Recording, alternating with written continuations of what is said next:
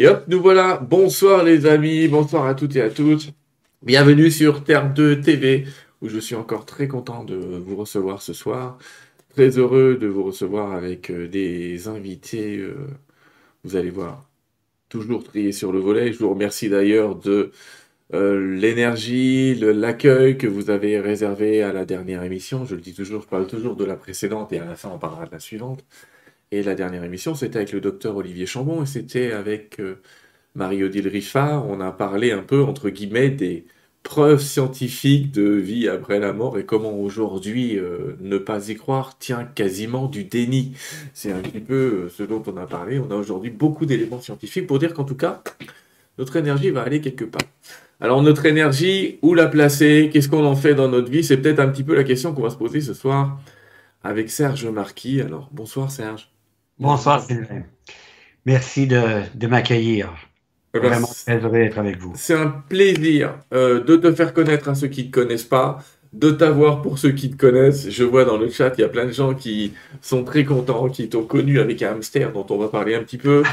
Euh, et euh, en tout cas, très content de te recevoir. Que dire en introduction? Je vais dire que tu es médecin spécialiste en santé communautaire. Et comme on l'avait dit en préparant cette émission, c'est une spécialité qui n'existe pas en France. Alors, est-ce que tu pourrais nous dire ce que c'est qu'un médecin euh, spécialiste en médecine communautaire, Serge? C'est un médecin qui s'intéresse d'abord et avant tout à la prévention. Euh, j'ai choisi d'aller dans cette. C'est une spécialité qui demande quatre années d'études après le cours de médecine, au même titre que la pédiatrie, euh, la psychiatrie, peu importe. Alors, euh, mais pendant mon cours de médecine, il y avait un prof qui m'a marqué. D'ailleurs, ça, je trouve ça important parce qu'au cours de notre vie, on rencontre des personnes qui nous marquent mm-hmm. et on se souvient de ces personnes-là pour le reste de nos jours. Et il avait présenté un graphique illustrant l'évolution de la tuberculose dans la société. Et on voyait que la tuberculose avait diminué énormément avant l'apparition des médicaments, des vaccins, etc. Et on expliquait ça par le fait que les conditions de vie avaient changé. Et je m'intéressais déjà à la santé psychologique, puis je me disais, est-ce qu'on pourrait pas appliquer cette réflexion à la santé psychologique, c'est-à-dire à prévenir l'apparition de certains problèmes en amont?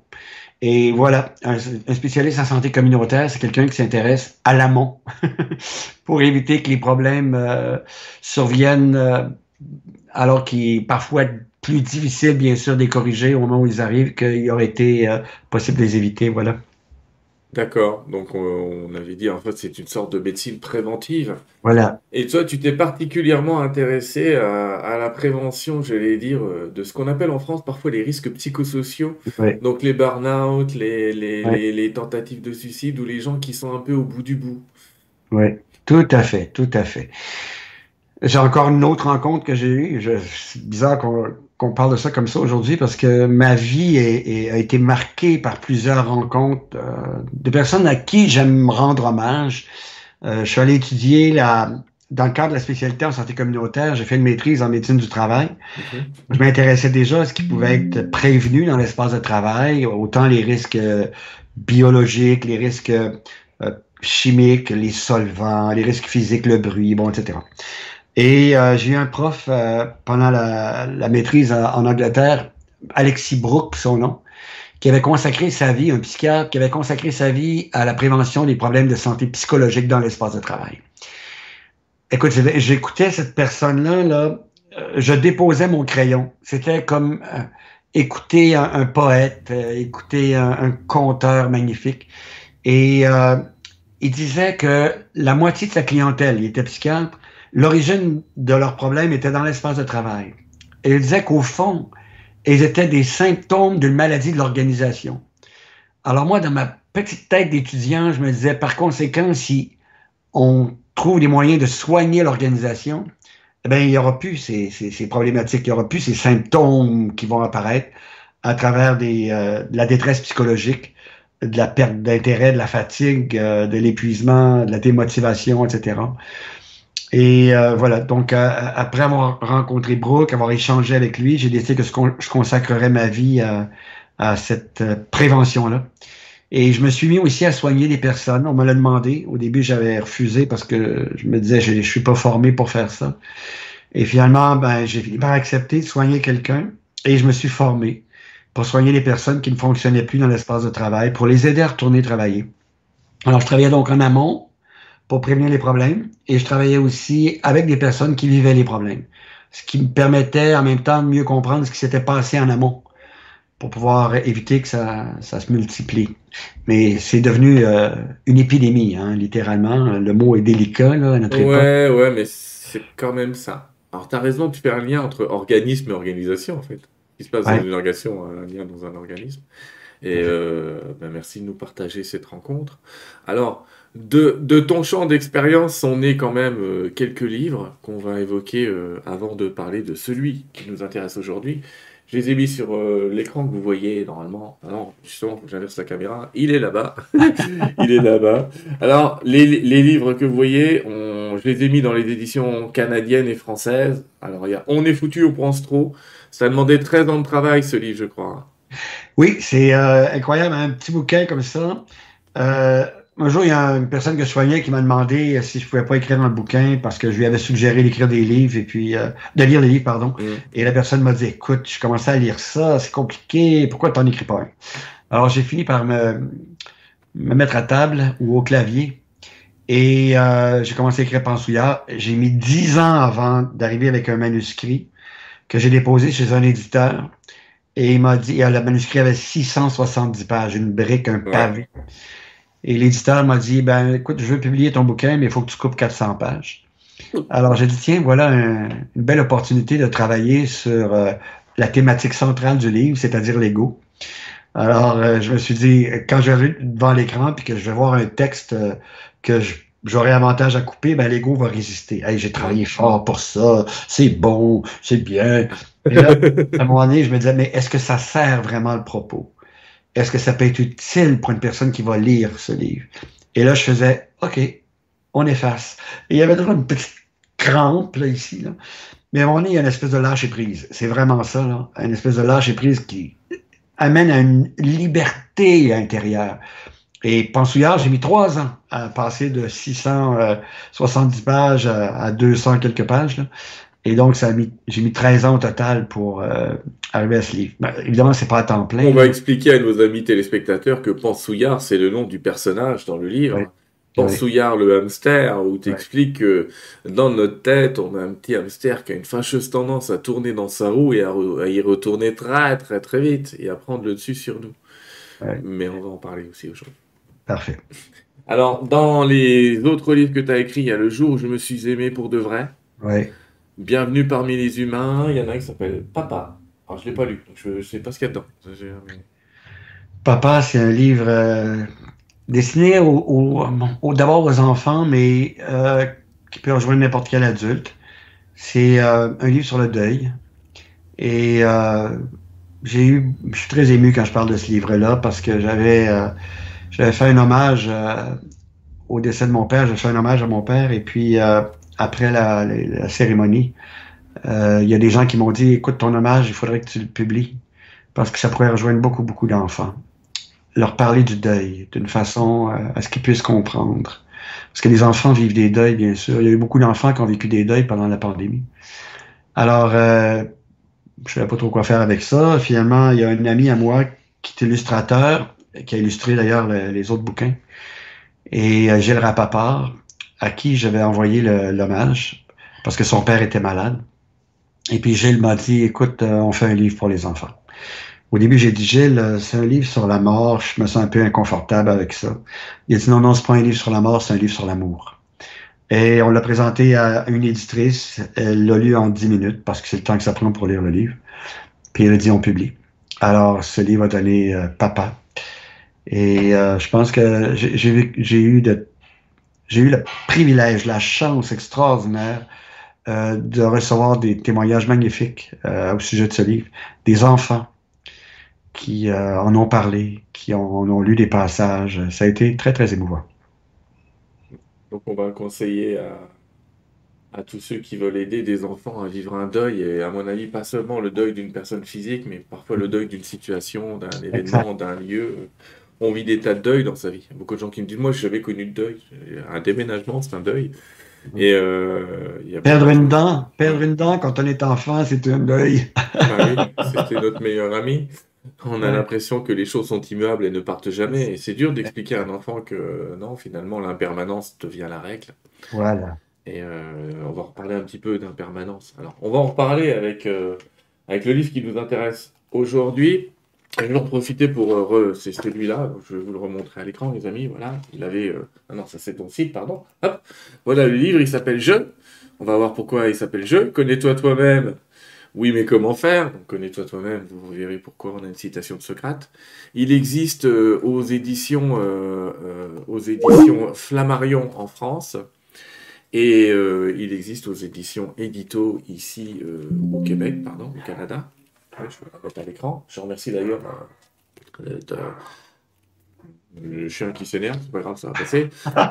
je, remercie l'éditrice de m'avoir envoyé, l'attaché de presse de m'avoir envoyé le livre, parce que j'aime encore bien les. Je lis beaucoup de livres en PDF, parce que, évidemment, je suis très loin aujourd'hui de, de, certains éditeurs c'est bien de l'avoir en main. C'est bien de l'avoir en main parce que c'est un livre, les amis, vous vous, baladez avec. Euh, moi, j'étais dans le jardin avec, j'étais sur ma terrasse avec, j'étais, comme je disais, pour rigoler, aux toilettes avec. Voilà, on va dire un petit chapitre euh, vite fait. Bah, tu, sais qu'il y a une étude en France qui a été réalisée et qui explique que 30% des livres sont lus à 30% dans les toilettes. Donc, euh, faut le savoir. Donc, euh, eh ben oui, pourquoi pas. Ah, c'est pour ça que quelqu'un me dit Oh, tu vas faire un livre de merde. Je dis C'est pas entièrement faux. bon, euh, c'est possible qu'il termine là-bas. Bon, bref, peu importe. C'est pas le cas de ce livre qui se lit assez facilement. Euh, qui t'a demandé un autre type de travail qui n'est pas exactement la même ambiance qu'on trouve dans, avec le pensouillard. Pour ceux qui pensent que c'est la même chose et une redite, c'est pas ça.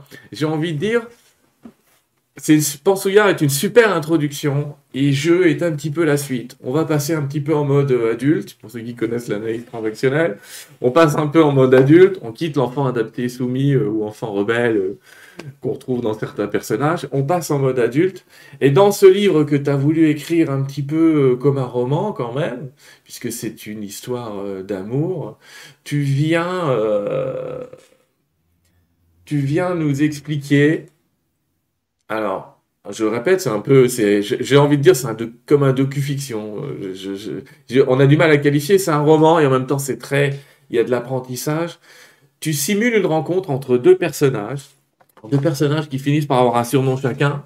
Il y a une dame qui s'appelle Page Blanche et un monsieur qui s'appelle Socrate. Est-ce que tu peux nous expliquer quelle est cette idée? Ça t'est venu d'où l'idée de passer par des personnages ou de les appeler comme ça? Je souhaitais au départ, parce que en ce qui me concerne, le plus grand défi pour un être humain au cours de son existence, c'est effectivement la connaissance de soi. C'est la question la plus fondamentale, non pas seulement pour chaque personne, mais je crois profondément que c'est la question la plus fondamentale à notre époque pour euh, la planète. Euh, je vais jusque-là.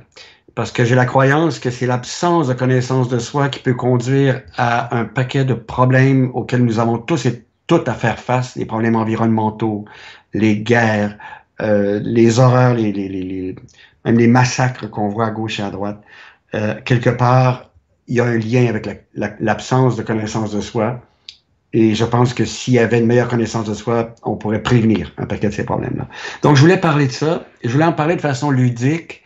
Et euh, je voulais montrer que dans le cerveau, la connaissance de soi, c'est découvrir que le cerveau fabrique sans arrêt des identités et que nous ne sommes pas ces identités-là.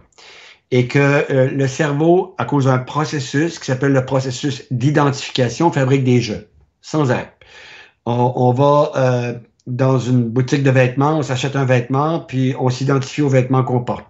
Alors, le, le vêtement devient un jeu tout à coup. On s'identifie à la voiture qu'on conduit. On s'identifie à un paquet d'objets qu'on possède. Et on a tout à coup l'impression, à travers tous ces jeux, d'exister. Et la connaissance de soi, c'est de découvrir que nous ne sommes pas ces jeux. Nous ne sommes aucun de ces jeux. Je suis pas ma voiture, euh, je suis pas le stylo avec lequel j'écris, euh, je suis pas une opinion, je suis pas une idée parce que je peux en changer au cours de ma vie et c'est merveilleux d'ailleurs que je puisse en changer. Euh, je suis même pas une valeur qui peut évoluer et s'approfondir, devenir plus proche de, la vérité. Alors, tous ces jeux, une des problématiques qui est liée à tous ces jeux, c'est que le cerveau, lui, il va les défendre, il va les protéger comme s'il il en allait de notre survie. Alors, on est tout à coup, à cause du fait que quelqu'un émet un commentaire négatif au sujet d'un vêtement qu'on porte, de la cravate, euh, de la voiture qu'on conduit, si quelqu'un émet un commentaire négatif à ce sujet-là, immédiatement, il y a une sécrétion par le cerveau d'hormones liées à la lutte, la fuite ou figé, paralysé, comme on le ferait devant un fauve, devant une menace à notre survie. Et c'est très important d'apprendre à connaître ce mécanisme, ce phénomène, parce que on peut apprendre à sortir de la réaction qu'a le cerveau devant la perception d'une menace à un jeu et entrer dans ce que nous sommes vraiment. Et entrer dans ce que nous sommes vraiment permet de pleinement profiter de sa vie, de la savourer à travers la connexion qu'on peut avoir euh, aux autres personnes, à travers le fait que notre esprit est tout à coup libre de profiter du merveilleux spectacle que la vie peut offrir, au lieu d'être coincé à défendre des jeux, etc. Et pourquoi j'ai utilisé deux personnages? Parce que j'ai voulu montrer à quel point il y a une erreur fondamentale quand on, cherche l'amour chez beaucoup d'êtres humains. Ces deux personnages se rencontrent à travers un, réseau de rencontres. Et puis, euh, ils essaient d'impressionner l'autre, surtout l'homme qui essaie d'impressionner l'autre, à travers tous les jeux qu'il expose. On, peut s'identifier aux connaissances qu'on possède. Ah, moi, j'ai plus de connaissances sur ce sujet-là que l'autre, donc je suis spécial, je suis unique, etc. Alors, il essaie d'impressionner la, la femme à travers tous les jeux qu'il exhibe littéralement. Et peu à peu, elle aussi est un peu coincée dans ça au, départ, mais beaucoup moins que lui. Et peu à peu, là, ils, découvrent ensemble qu'ils ne sont aucune des images qu'ils projettent. Et que s'ils veulent rencontrer l'amour, il va falloir qu'ils découvrent effectivement, à travers la connaissance de soi, qu'ils et qu'elles ne sont pas ces images-là, mais que ce qu'ils sont, c'est la capacité d'être présent ou présente. Ça, c'est très important. Il y a deux mondes. Il y a le monde des jeux, puis il y a le monde de la présence. Et l'amour ne peut se vivre réellement qu'en dans le monde de la présence. Ça n'a rien à voir avec aucun des jeux qu'on peut exhiber dans l'espoir d'intéresser l'autre, d'attirer son attention, de le séduire. Ça peut marcher un certain temps, mais ça ne sera pas, ça ne conduira pas à l'amour, jamais. Alors donc, j'ai voulu illustrer ça à travers des rencontres qui vont vivre dans un restaurant, un restaurant chinois, où ils vont casser des, euh, des fortune cookies, des biscuits chinois. Et peu à peu, à travers les lectures qu'ils vont faire, ils vont découvrir le piège de vouloir rencontrer l'autre à travers ce que nous ne sommes pas. Et vont découvrir comment rencontrer l'autre à travers ce qu'ils ou ce qu'elles sont. Voilà pourquoi. Page blanche, ben, c'est parce que c'est ce qu'elle a mis comme pseudonyme sur le réseau euh, de rencontres. Et euh, Socrate, c'est parce que lors de leur première rencontre, ou la deuxième, je me souviens pas vraiment, euh, la dame commence à, appeler l'homme, à, lui, elle l'appelle Socrate, pour un peu se moquer de lui, pour un peu le, confronter, lui faire réaliser au fond, où est-ce que tu vas en train d'essayer de me séduire avec avec toutes tes, images que tu mets de l'avant. Allez, on se calme. On va découvrir comment on peut se rencontrer vraiment. Oh, j'entends pas. C'est juste que je, vais couper mon micro, c'est pas plus mal. OK. Euh, c'est intéressant ce que tu dis parce que ça rejoint beaucoup de, de philosophies qu'on trouve un peu partout dans le monde. Bien sûr, tu parles de Socrate et que tu n'as pas choisi Socrate au hasard, parce que cette phrase connais-toi toi-même euh, vient de lui, bien sûr. Et dans beaucoup de philosophies, on trouve que l'amour est notre état naturel et la peur, c'est ce qu'on a rajouté dessus. Ah, et si on, enlève, si on, enlève, les peurs, on va trouver l'amour. L'amour, l'amour. Euh, tu parles effectivement de, de, tempête hormonale qui en fait est un, un, réflexe archaïque un petit peu de notre cerveau qui, qui, qui était fait pour se battre. J'allais dire, si un lion t'attaque, il valait mieux se barrer vite fait et que tout ton corps soit prêt à se défendre. Alors aujourd'hui, notre système, il s'est adapté et comme il n'y a plus d'attaque de lion, bah, en fait, le problème, c'est que tu es en train de nous dire que quand on a construit trop de jeux, tout devient une attaque. Oui, absolument. Et, j'aime beaucoup que tu euh, parles de peur, parce que cette émotion primitive qui a permis d'assurer la survie, si on n'avait pas eu peur, on, n'y aurait personne ici. Parce que le fait d'avoir peur déclenchait la, réaction biologique qui nous mettait en mode lutte ou en mode fuite ou euh, nous permettait de nous cacher ou camoufler. Alors cette peur-là nous a permis d'assurer notre survie. Mais aujourd'hui, cette peur nous empêche d'aimer parce qu'elle est, elle apparaît, c'est littéralement ça, elle apparaît quand une image qu'on a construite de soi-même, une représentation qu'on a de soi-même, un je, mm. se sent menacé par un regard, par un commentaire, par le fait qu'il n'y a plus de regard ou qu'il n'y a plus de commentaire, et tout à coup, il y a un jeu qui se sent menacé, et le cerveau sécrète les mêmes hormones que lorsqu'on était devant un fauve ou que la terre commence à trembler ou euh, peu importe. Ce sont les mêmes hormones, c'est l'adrénaline, la noradrénaline, le cortisol. Alors la, tempête hormonale apparaît. Et là, je reprends une phrase de, de Mathieu Ricard. Lorsque quelqu'un fronce les sourcils pendant qu'on parle, parce que c'est perçu par le cerveau, le froncement de sourcils, comme un commentaire négatif à propos de ce qu'on est en train de dire. Et si on s'est identifié à ce qu'on est en train de dire, je suis ce que je dis, eh ben, le commentaire n'est plus perçu à propos de ce que je dis, mais à propos de ce que je suis. Et le cerveau, lui, déclenche la réaction lutte. Alors là, on se met à attaquer l'autre. D'ailleurs, dans le bouquin, Il le remarqué à Socrate à plusieurs reprises qu'il est en train de l'attaquer parce qu'il se défend devant le fait que tout à coup, elle a dit quelque chose un petit peu pour le... Titiller le titiller, parce que Socrate, au départ, utilisait lui-même beaucoup l'ironie pour essayer justement de permettre à une personne de, découvrir que ce qu'elle disait, là, c'était pas nécessaire. Exactement, ça n'avait aucun sens. Alors, il utilisait l'ironie pour ça. Eh bien, elle, le fait, mais devant l'ironie, lui, ses je se sentent menacés.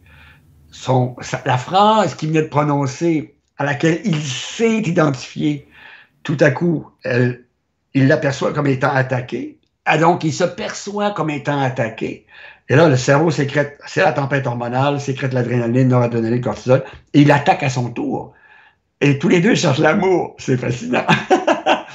Alors, tu t'attaques à beaucoup, beaucoup de jeux dans le livre. Il y a un moment, ça m'a fait penser à ce qu'une amie que je salue ce soir, qui s'appelle Joanne Razanamay, qui est la femme de Christian Talchaleur, appelle les sous-personnalités psychoactives. Autrement dit, à l'intérieur de nous, on a euh, l'ami de, le frère de, l'amant de, le copain de, le conférencier, le chaman. En fait, on se crée une tonne de personnages et il faut tous qu'ils soient tous aussi viables les uns que les autres.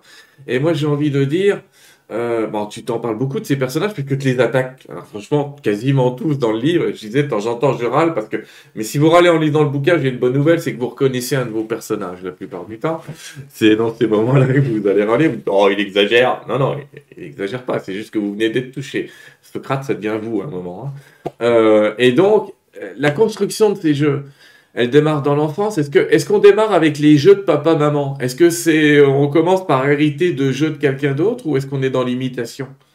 Il y a beaucoup de recherches qui se fait actuellement à ce sujet-là. On ne sait pas trop à quel âge ça apparaît parce que euh, on fait on estime que c'est peut-être vers les 6 ou 7 ans que de là d'ailleurs l'idée quand j'étais enfant on parlait de l'âge de raison.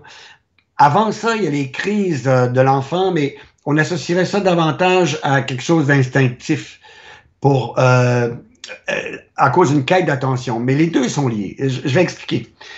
Quand on est enfant, et c'est pour ça qu'on ne sait pas exactement à quel âge apparaît la construction des jeux, qu'on le veuille ou non, assez tôt, on commence à être en représentation parce qu'on cherche l'attention. Pourquoi on cherche l'attention? Parce qu'on associe recevoir de l'attention avec survivre. C'est-à-dire, si je reçois l'attention, on va me nourrir. Recevoir l'attention veut dire on me nourrit, on me protège. J'ai besoin, quand je suis enfant, d'être protégé. Euh, je ne peux pas euh, traverser la rue euh, sans qu'on me tienne la main, etc. On va aussi me toucher, on va me caresser, on va me bercer, on va me câliner. Ça aussi, c'est associé à la survie et à la sécurité fondamentale. Donc, très tôt, comme enfant, on associe recevoir de l'attention avec survivre. C'est très important parce qu'on commence, et c'est là qu'on ne sait pas trop à quel âge ça se fait, on commence à chercher des moyens de recevoir cette attention. Si on est un grand frère, puis on a un petit frère, on va même le pousser parce qu'on pense qu'il va nous priver de l'attention euh, dont on a besoin pour survivre, etc. Ou ça peut être une petite sœur, en fait, peu importe. Alors donc, très tôt, on cherche des moyens d'aller chercher l'attention. Et c'est là qu'arrivent à un moment donné les jeux. Parce qu'on a l'impression que lorsqu'on performe, lorsqu'on fait quelque chose d'exceptionnel, on reçoit davantage d'attention. Un exemple tout simple, j'ai 5 ans ou 6 ans, je suis au pied de l'arbre de Noël et j'ai appris un petit poème à, l'école, quatre lignes. Et là, devant moi, il y a les oncles, les tantes, les cousins, les cousines, les grands-parents, les frères, les sœurs, enfin, peu importe. Et là, je récite un petit poème de quatre lignes. À la fin, tout le monde applaudit, bravo, bravo. Et là, il y a une personne bien intentionnée, super important que je dise bien intentionnée, qui dit tu es tellement incroyable, tu es tellement bon, tu ne t'es pas trompé, tu ne t'es pas trompé, tu ne t'es pas trompé. Alors moi, dans ma tête, je fais, OK, si j'ai reçu des applaudissements, donc de l'attention, c'est parce que je ne me suis pas trompé. C'est parce que j'ai été parfait ou que j'ai été parfait. Donc, si je veux continuer à recevoir l'attention, je ne dois plus me tromper. Je dois continuer d'être parfait ou parfaite. Et c'est là que se dessinent des jeux qui vont me rendre, à mes yeux, exceptionnel dans l'espoir que ce soit la même chose pour les gens qui vont me regarder et de qui je souhaite avoir l'attention. Alors, autrement dit, je commence à bâtir les uns après les autres. Et ça peut être les parents auxquels je m'identifie parce que je veux recevoir leur attention, donc je veux leur ressembler pour qu'ils se retrouvent en moi, bon, etc.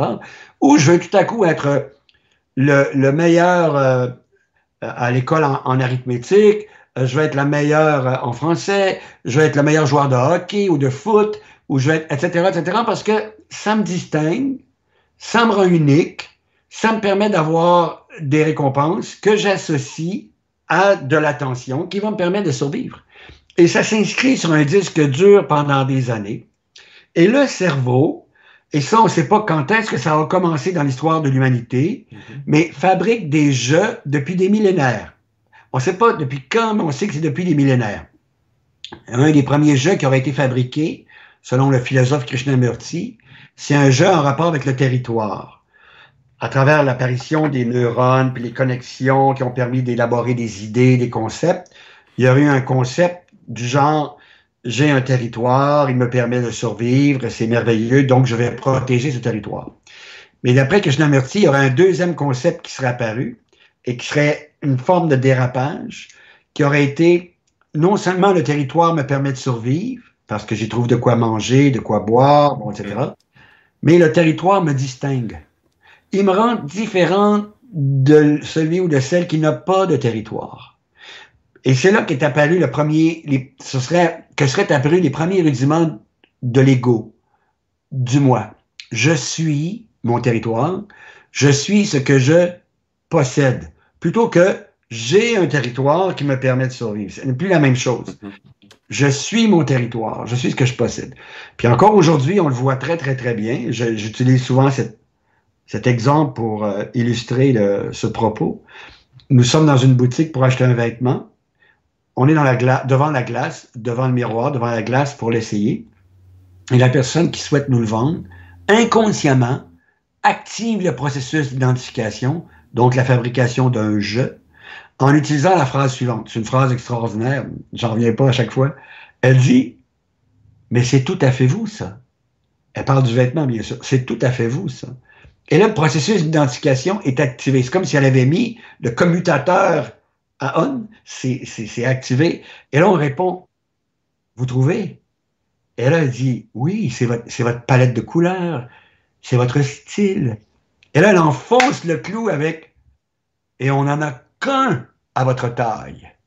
Et là, ça fait Ah, si je l'achète, il va me rendre spécial, il va me rendre unique, ce qui nous retourne à l'enfance quand on souhaite être spécial et unique pour recevoir de l'attention.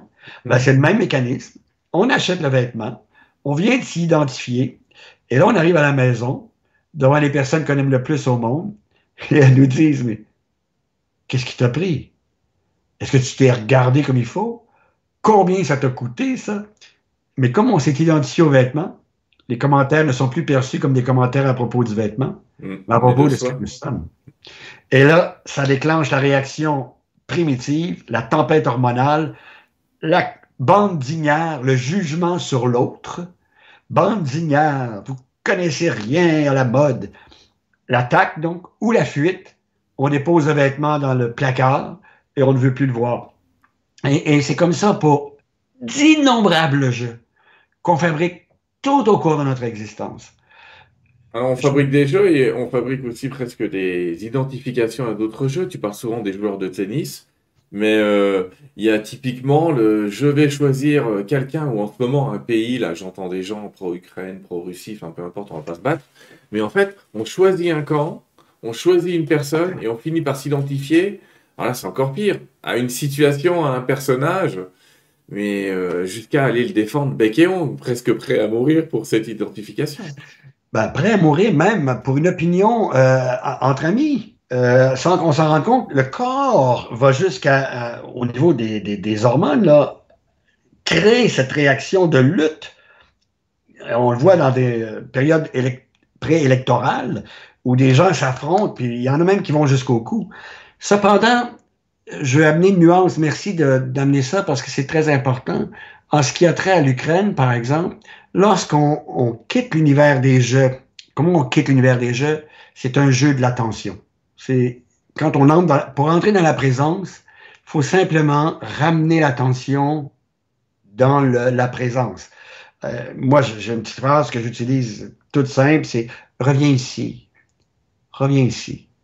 Et là, on se rend compte que quand on revient ici, qu'on est dans la présence, ce que nous sommes, ce sont des êtres d'interconnexion, des êtres de relation. C'est ce qu'on découvre dans la présence. Non plus des êtres qui s'affrontent pour protéger des jeux, mais des êtres qui savent qu'ils ont besoin les uns et les unes des autres Simplement pour assurer encore la survie. C'est ce que j'allais te... dire, pardon, excuse-moi, je t'interromps, mais c'est ce que j'allais dire tout à l'heure, parce que quand tu as parlé des jeux identifiés, on peut se souvenir qu'au Moyen-Âge, allez, remonte-le en arrière, l'homme vivait un peu plus en meute, comme les animaux, et finalement, on défendait le village. Tu vois, Astérix, ils défendent le village, ils défendent pas euh, Panoramix.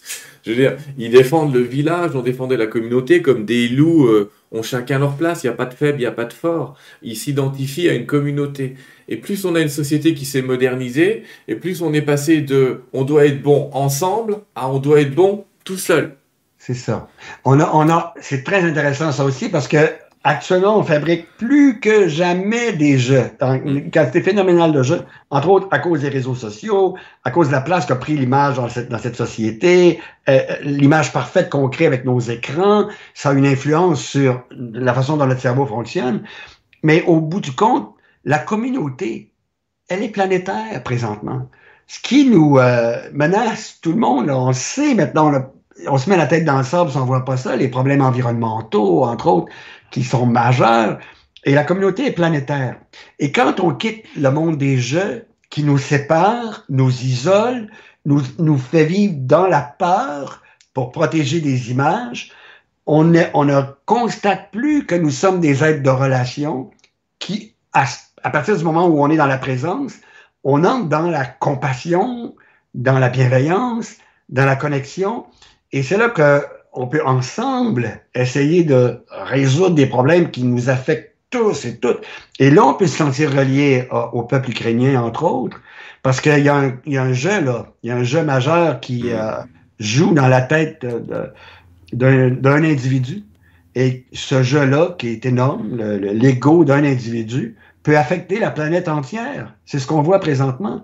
L'ignorance de soi, l'ignorance du fonctionnement du cerveau qui fabrique des jeux, l'ignorance du fait que nous ne sommes pas nos jeux et que nous sommes des êtres de présence, ben, conduit cette ignorance à ce que nous vivons et observons. C'est terrible, parce que tout le monde est affecté quelque part par ce jeu qui euh, veut être tellement extraordinaire, spécial, unique, immortel, etc., etc., euh, qu'il euh, malheureusement pose des gestes qui sont absolument euh, horribles. Des dégâts. Et c'est terrible cet aspect de aussi euh, quitter la communauté on s'aperçoit que parfois des identifications peuvent briser une société. Je te prends, il n'y a pas longtemps, un exemple qu'on a tous connu. Pro-vaccin, anti-vaccin.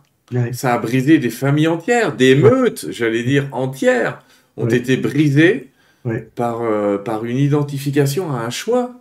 Tout à fait. Oui, puis à partir du moment où on réalise qu'on n'est plus ce jeu, qu'est-ce qu'on fait? Là, on peut entrer, puis j'aime beaucoup citer Jacques Salomé, on peut entrer dans un espace relationnel. Un espace relationnel, on peut entrer dans un dialogue. Salomé disait communiquer. Mon Dieu que j'aime cette définition-là, je trouve ça tellement beau. C'est la plus belle définition que j'ai jamais entendue de la communication humaine.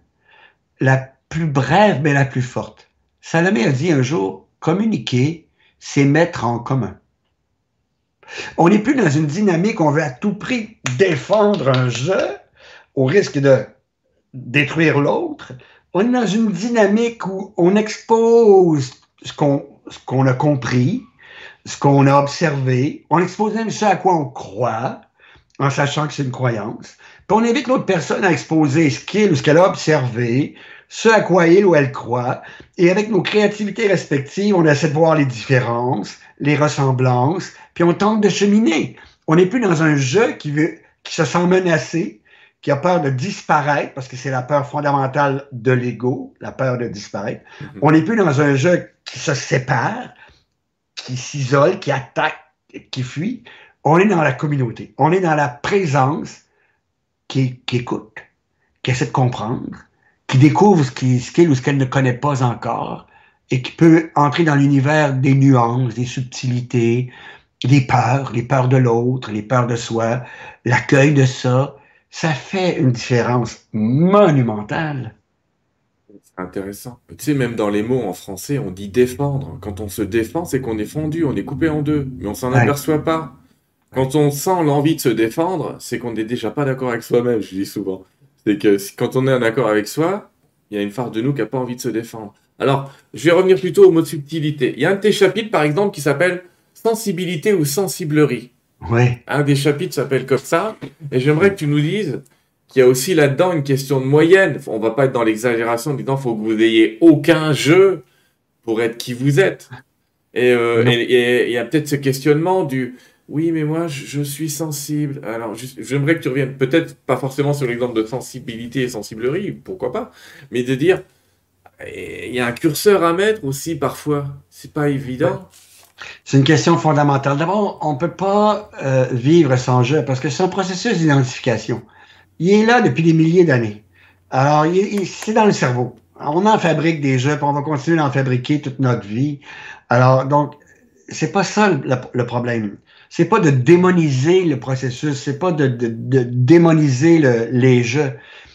L'idée de la connaissance de soi, c'est d'observer ce mécanisme observer, c'est le mot important, observer cette fabrication de jeux et la tendance qu'a le cerveau à les défendre comme s'il allait de notre survie. C'est aussi simple que ça. Et en observant ce mécanisme, en observant l'apparition des jeux, en observant la peur qu'ils ont de disparaître, on observe aussi qu'on est capable, le cerveau est capable par lui-même de ramener l'attention dans le présent, dans la présence. Et au cœur de la, la, présence, là, c'est le cœur d'un ensemble de capacités qui, en quelque part, illustrent ce que nous sommes. Et, et c'est ça la connaissance de soi. Ces capacités, à un moment donné, pour, pour être capable d'illustrer ça de façon claire, j'ai imaginé un modèle qui ressemble à un atome. Et au cœur du modèle, le noyau, c'est la capacité d'être présent au présent. Et c'est relié à plusieurs autres capacités qui n'ont rien à voir avec les jeux, la capacité d'aimer. Et ce, modèle, il faut absolument que je le dise, ce modèle d'atome, ces capacités, ça m'est mieux à l'esprit en écoutant cette femme qui s'appelle Marie de Hennezel, psychologue française, qui a beaucoup travaillé dans les unités de soins de fin de vie, les soins palliatifs et qui avait dit lors d'une conférence ici à Montréal, il faut découvrir en nous ce qui ne vieillit jamais. Cette phrase a complètement changé ma vie. Il faut découvrir en nous ce qui ne vieillit jamais. Alors, qu'est-ce qui en nous ne vieillit jamais? La capacité d'être présent, présente, ça vieillit jamais. Aux soins palliatifs, il y a des personnes qui sont encore totalement présentes, présentes dans les dernières heures de leur vie, à exprimer leur amour aux personnes qui les entourent. Elles ne sont plus, pour la plupart, en train de défendre un jeu. Elles ne sont plus en train de défendre une opinion politique à laquelle elles, ou elles se sont identifiées. Mm-hmm. Cette capacité d'être présent, présente, je pense que je vais le raconter parce que ça a été un événement tellement touchant pour moi. J'étais en France, notre fille habite la France, Gaillac, et euh, j'étais là-bas parce qu'elle allait accoucher de son deuxième bébé. Alors on voulait être présent pour l'accompagner. Et puis euh, ma sœur m'écrit depuis Québec, donc de l'autre côté de l'Atlantique, pour me dire que mon père venait d'entrer à l'hôpital, hémorragie, euh, hémorragie cérébrale massive, et que si je voulais le voir avant qu'il meure, il fallait que je retourne. Alors j'ai dit ça à notre fille, elle a commencé à chercher des billets d'avion. Et là, elle m'a dit, ben, il faut que j'aille m'étendre un peu, que j'aille prendre un bain, parce que tout à coup, les contractions ont commencé, et bon, elle a accouché le jour même. C'est extraordinaire déjà en soi. Et j'ai pu voir le bébé, la mère, le père, le, frère, le grand frère, tout ça. Et je suis à l'extérieur de, dehors, à la porte de la maternité avec mon téléphone. Je cherche des billets d'avion pour me rendre à Québec.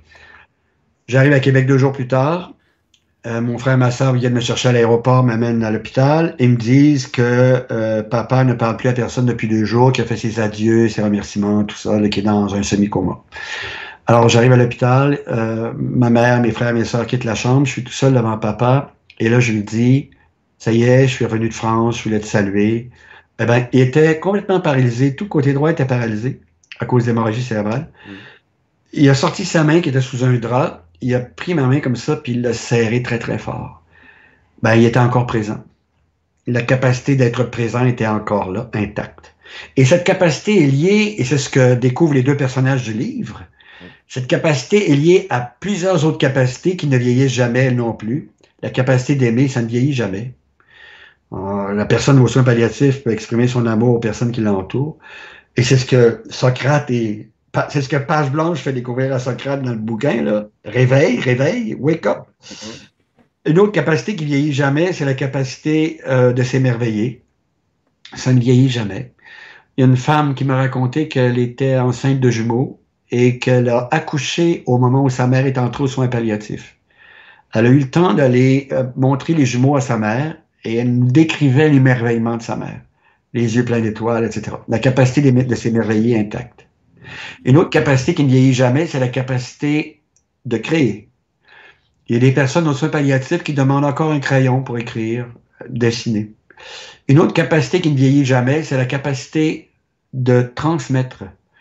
J'ai perdu un grand ami. Euh, deux jours avant qu'il parte, j'étais avec lui. Il a pris mes bras comme ça. Il m'a dit, tu sais, les personnes que tu aimes, prends le temps de les regarder. Ben, il était en train de transmettre deux jours avant de mourir. Une autre capacité qui ne vieillit jamais, c'est la capacité de savourer. Il y a une dame qui m'a raconté que son père souffrait d'un cancer du tube digestif. J'ai droit à toutes sortes de confidences à cause de, ce dont on parle. Et qu'il ne pouvait plus rien absorber par la bouche, nourri par les veines. Elle et sa mère ont décidé de préparer les biscuits qu'il aimait beaucoup. On a déposé quelques grains sur sa, langue et il a fait encore, quelques jours avant de mourir. Une autre capacité qui ne vieillit jamais, c'est la capacité d'apprendre. Moi, je crois qu'on apprend encore à lâcher prise jusqu'au tout dernier instant. Euh, on apprend toute sa vie à lâcher prise pour entrer dans la liberté, la véritable liberté, celle qui est à l'intérieur de nous quand on n'est plus en train de vouloir à tout prix défendre des jeux. Alors donc, pour revenir sur ce que tu disais, les jeux, ils vont être là. Et c'est correct. Le cerveau en fabrique. L'intérêt, c'est d'observer cette fabrication sans jugement, sans jugement sur soi-même. Oh, sans jugement sur l'autre, simplement observer. Ah, tiens, un jeu qui vient d'apparaître. Et même d'en sourire parfois, pour ramener l'attention dans ce qui ne vieillit jamais. C'est ça la connaissance de soi. C'est ça qui est merveilleux. C'est découvrir, découvrir ce processus. Fabrication d'un jeu, le cerveau va se mettre à le défendre comme s'il en allait de la survie à cause de la peur que le jeu disparaisse. Ça, on observe ça sans jugement, et on, on observe qu'on peut ramener l'attention dans la présence où là, il n'y a plus de peur. Il n'y a plus de peur. Parce que dans la présence, j'ai pas peur de disparaître. Je suis à, à connecter. Connecter à l'autre, aux autres, et c'est tout. la peur n'est plus une émotion nécessaire pour assurer la survie, à part si ma survie est vraiment menacée. Là. À ce moment-là, c'est correct. C'est mon cerveau qui me permet d'assurer ma, ma survie si elle est véritablement menacée. Mais en dehors de ça, quand je suis dans la présence, il n'y a pas de peur. Il n'y en a pas. C'est aussi pour ça que sur Terre 2 TV, on parle souvent de, l'après-vie ou de ce qui se passe entre les deux. C'est parce que quand on a enlevé dans sa vie euh, la peur de la mort, pas la peur de, perdre. Il faut rester ici. Hein. Je dis toujours aux gens, partez pas trop tôt, vous avez le temps. Mais quand on commence déjà à enlever cette peur-là, on se détend parce que tu l'expliques dans le livre. On voit ce personnage qui est Socrate, euh, qui est à la gasse même. Pas trop. À la fin, ça la plus, tant mieux. Mais, euh, qui, est quand même très. On sent que page blanche lui explique. Tu te rends compte de, de l'énergie que tu perds. Ouais à, regarder le moindre de mes gestes, le moindre de mes mouvements, le moindre de mes mots. Tu es, prêt à me, manger toute crue euh, parce qu'elle parle du corps aussi, à un moment elle parle du physique, du jugement, tu parles de tout. Enfin, je dis elle, c'est romancé, mais c'est incroyable. Et donc, tu es en train de nous expliquer que on n'est même plus dans le dialogue, puisqu'on est carrément dans la conservation d'énergie ou dans le fait d'en piquer à l'autre. Il n'y a plus de dialogue. C'est absolument, il n'y a plus de dialogue. Même le corps, c'est important que tu amènes ça aussi, parce que il y a toute une identification à l'apparence. Le corps en lui-même devient un jeu. Et là, le cerveau est constamment en train d'évaluer si ce corps va être apprécié ou non. Le vieillissement, tout à coup, une ride apparaît.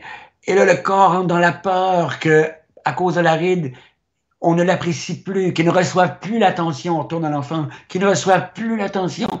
Donc, on essaie même de faire disparaître la ride, etc. Euh, un, kilo de trop. Il y, a, tout ce qui tourne autour du corps et, ça va très loin avec les réseaux sociaux, très, très, très loin. Les adolescents qui vont placer une photo d'eux-mêmes ou d'elles-mêmes sur Facebook, sur Twitter, peu hmm. importe. Qu'attendent-ils? Qu'attendent-elles? les réactions. Et là, c'est le je corps qui attend les réactions.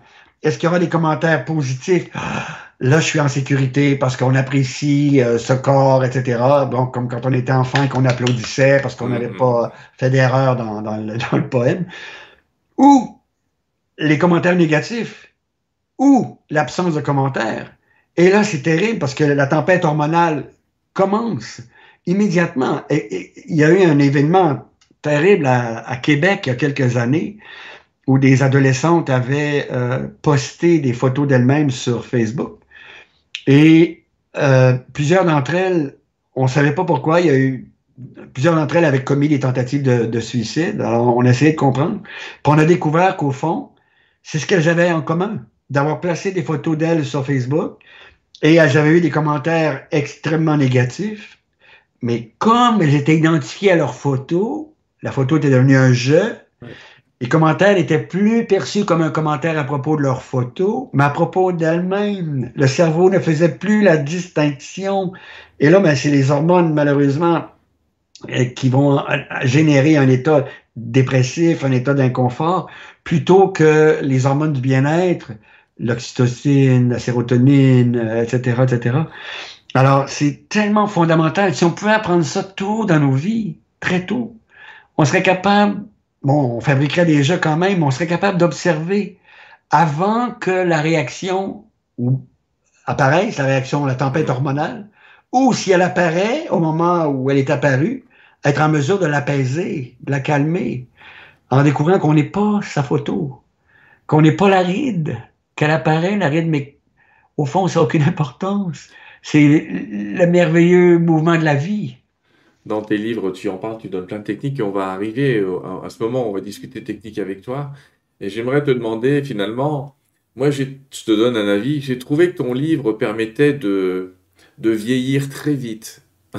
J'explique ce que je veux dire par là, en sagesse, parce qu'on s'aperçoit que les gens en vieillissant, il y a certains jeux qu'on laisse de côté. Déjà le corps, euh, Bon, bah écoute, les gars, euh, maintenant, les rides, les seins qui pendouillent, on va faire avec. Hein. Puis, ce que je veux dire, c'est on finit par lâcher plein de choses et on entend les anciens qui disent Mais c'est pas grave, mais c'est pas important, mais tu joues pas ta vie avec ça. Et finalement, c'est pour ça que je trouve que ton livre nous permet de vieillir un peu plus en sagesse, Parce qu'on s'aperçoit qu'en vieillissant, ce travail sur le jeu, il se fait de force presque. Tu pars avec ce que tu es et pas avec ce que tu croyais être. C'est ça. C'est exactement ça. La connaissance de soi, c'est toute la distinction entre ce qu'on croit être, ce qu'on croit être et ce que nous sommes vraiment. C'est ça. bon, Socrate avait lu cette phrase hein, sur une arche, mais il l'aurait utilisée par la suite pour vraiment confronter des gens et leur faire découvrir qui ils étaient ou qui elles étaient vraiment dans des dialogues. Parce qu'on revient au mot dialogue quand on est uniquement dans la lutte pour préserver un jeu, et c'est tellement primitif parce que le cerveau, lui, c'est le reptilien, la partie reptilienne du cerveau et la partie limbique du cerveau hmm. qui va essayer de protéger ce qu'on croit être, l'image qu'on a de soi-même, ou euh, d'essayer de s'en servir pour attirer l'attention, séduire, etc. Alors, c'est très, très primitif, très primitif. Et quand on arrive à entrer dans l'observation de ça, encore une fois, je me répète là, mais sans jugement, oui, l'apaisement arrive. Oui, la, la paix intérieure arrive. Le sentiment de liberté, la véritable liberté arrive, apparaît. Ah, et, et, oh, oui, il y a on peut appeler ça une certaine forme de sagesse, une espèce de, Mais il y a des personnes qui, toute leur vie, vont continuer à défendre des, des jeux, même, même j'ai envie de dire, au moment de leur mort. Euh, Les personnes qui vont mourir crispées, tendues, qu'est-ce qu'on va penser de moi, qu'est-ce qu'on a dit de moi, qu'est-ce que j'aurais pu faire, qu'est-ce que j'ai raté ma vie, etc., etc., etc. Au lieu d'être dans le lâcher prise, la présence. Allons voir tout ça. Tu sais, souvent en France, on dit un jeune imbécile peut donner un vieil imbécile, c'est pas incompatible. euh, pour parler poliment, parce que c'est pas le mot là qui est employé, mais euh, je voulais te demander, justement, dans les techniques, tout à l'heure, tu nous dis, il faut observer. Alors, est-ce qu'on est en train de parler d'une observation vers l'intérieur? Est-ce qu'on parle d'un recul? Euh, On va rentrer dans les méthodes. Il y a quelque chose que tu dis, et je te l'ai dit souvent, ça peut choquer, on en parlait un peu avant l'émission, c'est ça va très très vite de changer d'état d'être.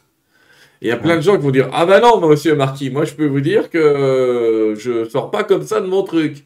Et toi, tu dis si, si. Est-ce que tu veux encore nous. Alors, tu expliques quatre étapes, une méthodologie un peu en quatre temps, mais est-ce que tu peux nous la réexpliquer un petit peu, redire à nos téléspectateurs comment on fait pour pas se désidentifier, mais arrêter de s'identifier, je devrais dire. Oui, ou, observer qu'il y a eu identification et observer tout à coup qu'il y a la, tempête hormonale liée à, la peur et au besoin de protéger cette identité. C'est vraiment comme ça. Ben, la, toute première étape, c'est d'observer effectivement que, en fait, elles sont liées parce que tout ça se passe en une fraction de seconde. Hein. Qu'est-ce qui est l'exemple que, que, je donne dans, dans, le, dans le livre et qui ne concerne pas page blanche et Socrate, là, mais euh, on est sous la couette, puis là, ma conjointe qui me dit, euh, je lui ai demandé la permission de raconter ça. Est-ce que la porte est verrouillée? Aïe, aïe, aïe, est-ce que la porte est verrouillée? Ça, ça veut dire qu'il faut que je sorte du lit, que je descende en bas. Là, il y a perception d'une menace à mon confort, à mon bien-être. Parce qu'on n'a pas mentionné ça depuis le début. Il y a la perception d'une menace à la survie du jeu, mm. mais il y a aussi la perception d'une menace au confort, qui peut encore une fois, générer la même tempête hormonale. Et dans la deuxième étape, donc la première étape, c'est euh, tout à coup, là, il y a la perception d'une menace au confort. Je suis dans le lit, il faut que je me lève, il fait froid, euh, Et, donc, perception d'une menace, euh, encore une fois, je le répète, là, c'est très important, je le souligne parce que c'est très important au confort. Et la deuxième étape, c'est, et là, les jugements apparaissent, là. Pourquoi moi? Pourquoi ce serait moi qui irais voir si la porte est déverrouillée? Elle est même pas encore couchée. Pourquoi ce serait pas elle qui irait voir si la porte est déverrouillée? Ça, c'est des jugements sur l'autre et sur soi. Le, jeu qui est tellement important, tellement extraordinaire que lui, il devrait avoir le droit de rester au lit et qu'on tienne compte de son confort. C'est l'ego, ça. Là, Et, et en même temps, j'en ai, fait une troisième étape, c'est la tempête hormonale. C'est-à-dire perception d'une menace au confort, les jugements à deuxième étape, sur soi, sur l'autre. La tempête hormonale, ça apparaît à peu près en même temps. Et la quatrième étape, là arrive la conscience. Là, là arrive à cause de l'observation. Et c'est ce mot-là qui est si difficile à expliquer, c'est qu'il est possible d'entrer dans un espace où on observe que l'attention est accaparée par des jugements sur soi, sur l'autre, on peut l'observer. Tiens, toute mon attention est accaparée par les jugements sur soi ou sur l'autre. Et là, on peut, dans la quatrième étape, apaiser ça. Oh, il y a un jeu qui s'est menacé ici, là. Oh là là, du calme, du calme, le jeu, là. C'est pas grave, c'est pas grave. Ne tu mourras pas si tu te lèves. Tu ne mourras pas. C'est très important. Tu ne mourras pas si tu sors du lit et que tu vas vérifier si la porte est verrouillée ou non. Ça, c'est la conscience. C'est l'intelligence humaine. Et là, on peut passer à l'action, puis, ou si on veut à tout prix entrer dans un, dialogue, on peut faire valoir son inconfort euh, délicatement, puis bon. Mais euh, cette séquence-là, c'est en une fraction de seconde que se déroule. Et ce que tu disais est important. La connaissance de soi peut s'effectuer en une seconde. Je l'appelle la seconde révolutionnaire, c'est-à-dire l'observation de ce processus, l'observation de menace au confort, jugement, tempête hormonale et possibilité d'apaiser tout ça. Ça, ça peut se dérouler en quelques secondes. C'est simple, mais c'est difficile à faire. C'est très difficile à faire. J'insiste beaucoup là-dessus aussi, là, pour pas décourager les gens. C'est simple, mais c'est difficile. Ça demande un entraînement. Et ça demande d'entrer aussi dans la bienveillance à son propre égard. Parce que c'est tellement accroché là, dans les neurones puis les systèmes euh, hormonaux, là, tout ça, que ça demande du travail pour entrer dans la conscience. Ce qu'on appelle la méditation. La méditation, c'est un, moment, dans le livre, euh, c'est dit comme ça, où on entre dans un observatoire. Parce que Socrate se sert de la méditation comme d'un jeu aussi. Moi, je médite. Je suis tellement extraordinaire, je médite. C'est pour ça que j'aime bien ton exemple. J'adore J'adore cet exemple continu parce qu'il y en a plein. Ça, moi, je médite. Je suis euh, au-dessus des autres parce que je médite. Mais non, mais là, euh, page blanche, je lui dis, mais euh, Socrate, est-ce que ça saigne quand tu médites? Puis il ne comprend pas. Mais, ben, dit Socrate, quand on médite, on peut aussi observer les blessures. On peut aussi observer la tristesse. Et on peut aussi observer comment la tristesse est apparue. Et c'est là qu'arrive l'observation du processus dont je viens de parler. Des jugements sur soi, des jugements sur l'autre. Pendant qu'on médite, on, est en train d'observer ce qui se passe sans jugement. Et c'est ça qui nous permet de plus en plus, rapidement, de développer le réflexe de cette observation. Ce que je me permets d'appeler la vigilance qui permet d'observer où est l'attention. Parce qu'au fond, c'est ça, euh, méditer, c'est découvrir où est l'attention. Oui, et, c'est ce que lui dit Page Blanche. Page Blanche, elle lui dit euh, Tu médites quand je le veux, quand ton je le veut. tu t'es mis dans un état où tu es tranquille, hein, tu es sûr que tu vas arriver à méditer. Et elle lui dit Tu veux peut-être essayer maintenant, là, tout de suite, là. Exact. Elle lui dit La méditation, là, assis, tranquille, avec une belle musique, si tu veux, ou etc., devrait conduire à la méditation dans l'action. Et ça, j'emprunte cette expression-là. J'ai eu la, chance un jour d'aller euh, au Népal. J'ai eu la chance de vivre euh, un certain temps, pas longtemps, mais euh, une dizaine de jours dans, près d'un monastère bouddhiste où on allait tous les jours. Enfin, c'est une longue histoire, je vais la faire courte. Là. Et il y avait un, moine bouddhiste qui venait nous euh, donner des, des, cours, littéralement, euh, chaque jour. Mais c'est il y avait un groupe de Québécois qui était allé voir euh, la fondation de Mathieu Ricard pour voir à quoi l'argent qui était donné servait. Mathieu Ricard construit des écoles, des cliniques de santé, il fait des choses absolument incroyables, extraordinaires.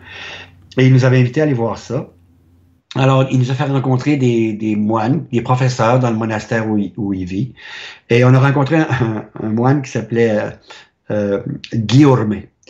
Et euh, j'en parle toujours avec beaucoup d'émotion parce qu'il est entré dans la salle de classe, là, enfin, dans l'endroit où il allait parler. Il ressemblait au statut de Bouddha. Petit, rond, chauve. Et il nous parle pendant une heure, mais après 45 minutes, il y a une personne du groupe qui lui demande euh, s'il ne pouvait pas guider une méditation. Et là, il a répondu, Madame, il me reste 15 minutes. J'ai encore plusieurs choses à vous dire. Et vous savez, la méditation qui est tellement importante, c'est la méditation dans l'action. Et ça, ce que ça voulait dire, c'est que toute forme de méditation prépare à la méditation dans l'action. Et page blanche, au moment où Socrate se sent tout à coup offensé et prêt à contre-attaquer, page blanche lui dit, ben, c'est maintenant qu'il faut vous méditer. Là, là, sur le champ. pour observer ce qui se passe dans votre tête alors que vous êtes prêt à m'attaquer dans des jugements que vous émettez à propos de ce que je viens de dire, de ce que je suis, etc., etc. Méditez, mais tout de suite, pour observer ça et apaiser ça, pour qu'on retrouve le dialogue, qu'on retourne au dialogue. Et, c'est merveilleux, c'est merveilleux. Et c'est ça qu'on a, qui est possible pour, pour nous, pour tout être humain.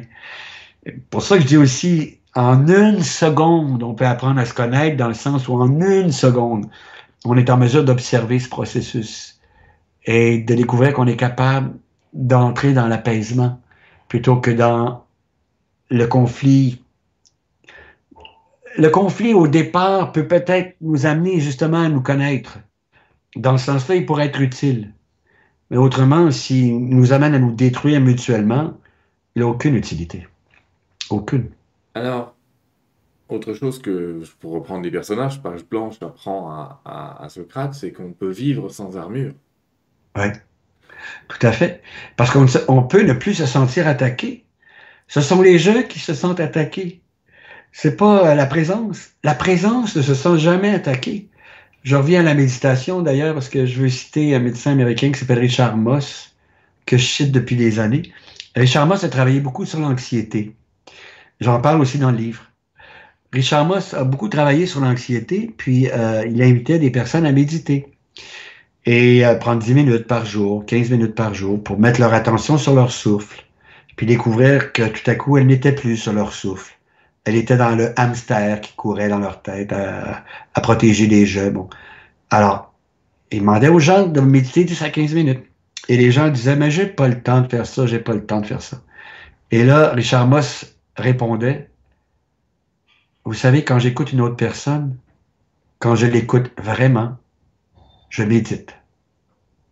C'est tellement beau.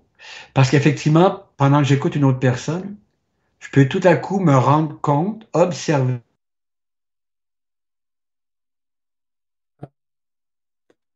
Aller à observer. Reconnexion en cours. Ça va venir, les amis.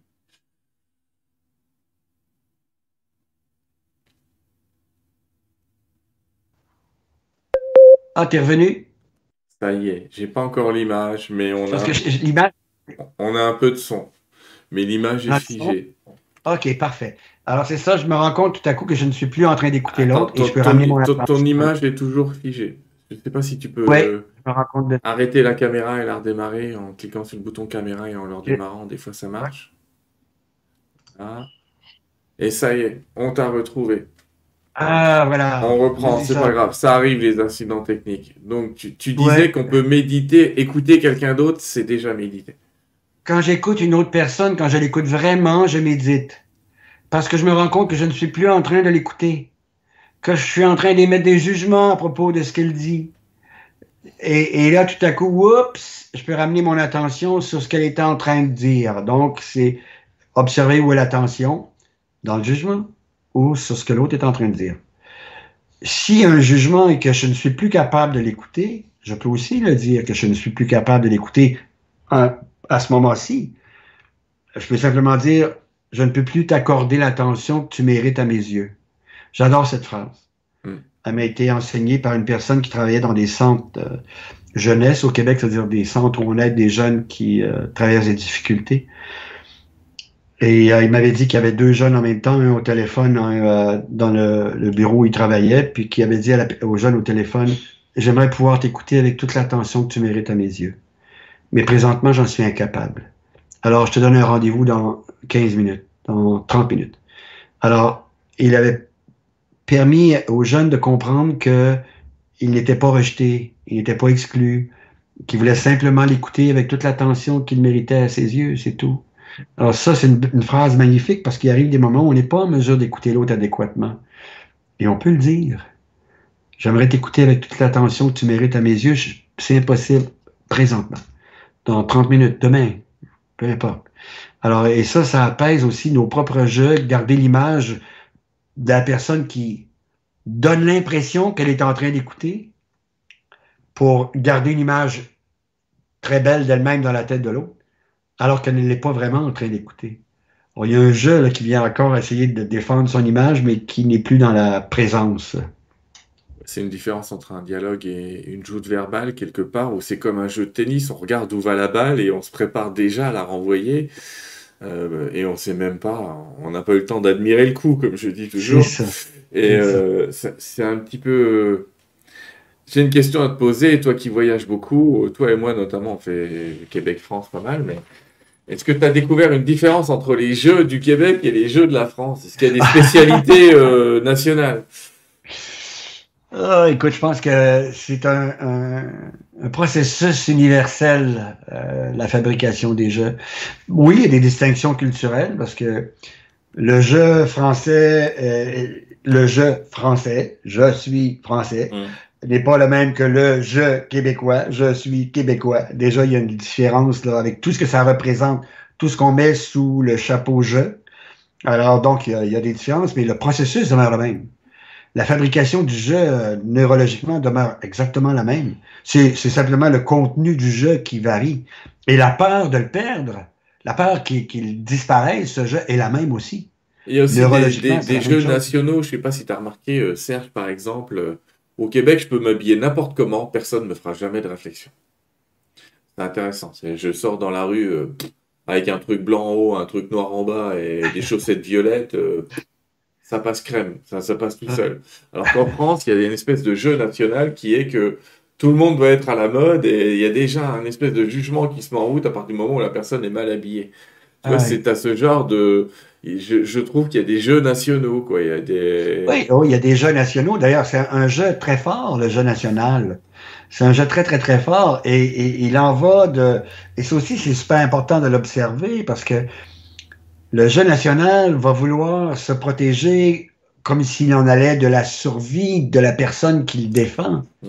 Et là, il y a des attaques, euh, mais qui vont briser des relations entre frères et sœurs, qui vont briser des relations entre amis, entre amants, etc., etc. C'est fascinant. Et, c'est pour ça que c'est si important d'être en mesure d'observer ce processus-là. Connais-toi toi-même, observe ce processus-là pour éviter ces, destructions de relations qui constituent l'essence de ce que nous sommes. Parfois, on me demande, d'où venez-vous? Je rigole quand je dis ça parce que, bon, je commence par dire que je viens du Québec, bon, blablabla, mais là, quand on, on essaie de voir s'il n'y a pas un jeu d'associé à, à, ma réponse, vous savez, au fond, là, nous venons tous et toutes d'Éthiopie et du Kenya. Parce que il y a 4-5 millions d'années, euh, c'est là que l'être humain est apparu, ou 7 ou 8 millions d'années, c'est là que l'être humain est apparu. Alors on vient tous et toutes de là. Puis euh, si on va aller plus loin que ça, dans le, je me permets d'en parler parce que il y a un roman dont tu as parlé tout à l'heure qui s'appelle Le jour où je me suis aimé pour de vrai. Et dans ce petit roman, il y a une femme qui découvre à travers la relation avec son fils Charlot, la place qu'occupent les jeux, c'est une, neuropédiatre, puis aller dans l'image, puis être la meilleure, puis exceptionnelle. Bon. Puis à un moment donné, euh, elle découvre dans un dialogue avec Charlot là, ce que ça signifie, puis avec euh, d'autres personnages. Au départ, je viens, je, viens d'Éthiopie, au lieu de dire je viens de, du Québec ou de, France.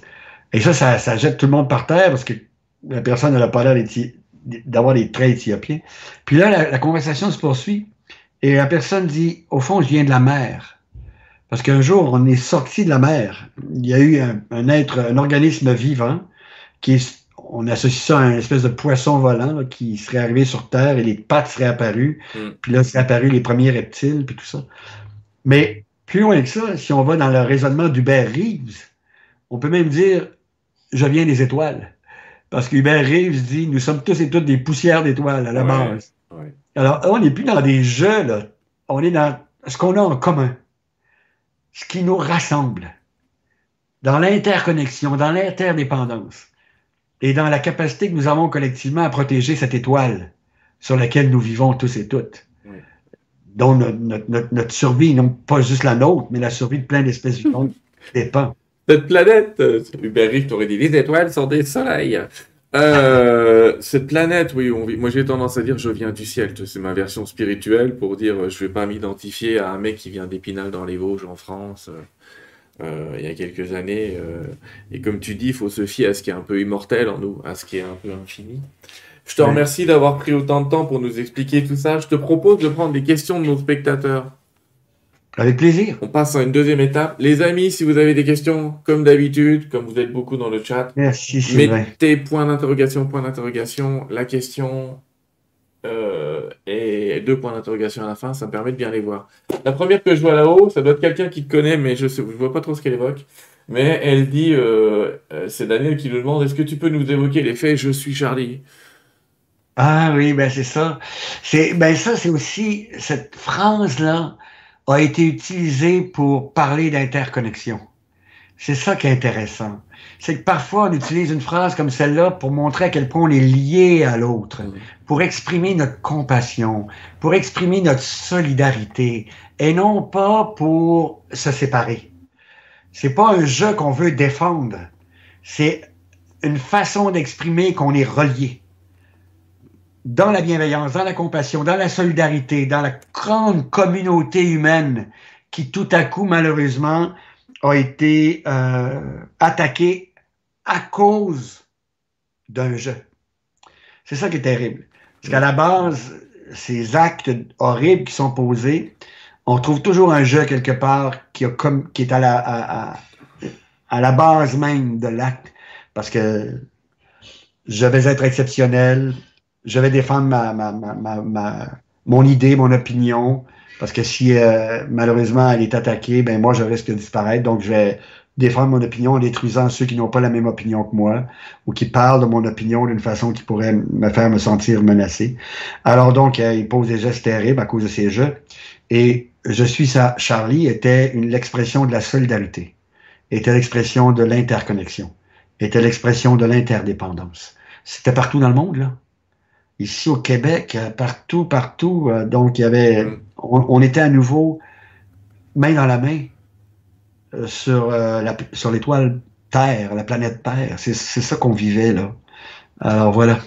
C'est une union. C'est un peu rappel quand on avait des I Love New York après la chute du World Trade Center qui fleurissait partout. Euh, une question euh, qui, est ici, qui est, euh, tu parles de la pandémie, tu parles de pandémie aussi dans le livre. On voit qu'il a été d'actualité. quel rapport, quel rapport a eu la pandémie avec nos jeux? Là, je vais dire une chose énorme. à chaque fois que je parle de ça, les gens font. J'ai l'origine de la pandémie là est associée à l'ego humain. et pourquoi? L'ego humain la quantité de jeux qu'on fabrique, là, qui est à l'infini, pour, à cause de la peur de disparaître, va toujours vouloir plus, faire plus, avoir plus, parce qu'il y a une illusion qu'en faisant plus, en ayant plus, je compare souvent l'ego à un oignon, avec des pelures identitaires qui sont tous les jeux, là. On a l'illusion qu'en ayant plus de pelures identitaires, plus de jeux, plus de richesses auxquelles on s'identifie, plus de maisons, plus de voitures, plus de, de ci et de ça, euh, qu'on va être moins menacé. Parce que s'il y a une pelure qui disparaît, c'est pas grave, il en reste beaucoup, beaucoup, beaucoup, beaucoup. Alors donc, à force de vouloir avoir plus, faire plus, on entre dans une des caractéristiques de l'ego qui est l'avidité. J'irais même jusqu'à dire la cupidité. Et ce qui est arrivé pendant la pandémie, c'est que le territoire où vivaient des chauves-souris a été réduit, réduit, réduit, réduit, réduit. Pourquoi? Parce qu'on construisait plus de tours avec des condos, des parcs d'amusement, des centres d'achat, comme on dit au Québec, des supermarchés, comme on dit en France, etc., etc. Alors, à force de construire tout ça, on a réduit l'espace, le territoire, l'habitat des chauves-souris, qui ont malheureusement eu moins de nourriture, et on sait maintenant que leur système immunitaire, qui combattait très bien le, des virus comme le coronavirus, a cessé d'être efficace. Donc, elles ne pouvaient plus combattre le virus à l'intérieur de leur corps.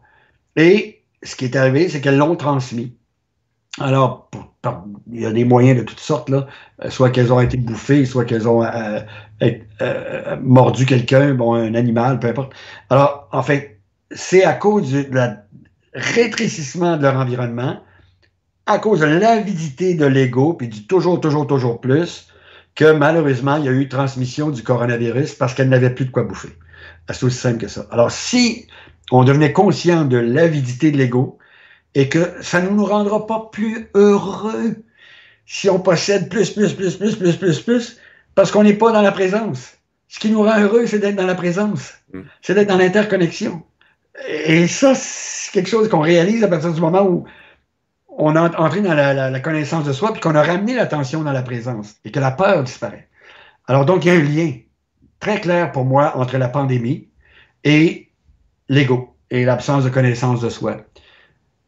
Dans, dans l'hypothèse où c'est des chauves-souris, effectivement, il y a, tu parlais, tu viens d'évoquer quelque chose qui est important, c'est être heureux.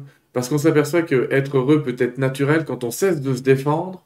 L'amour et le bonheur devient un acte naturel.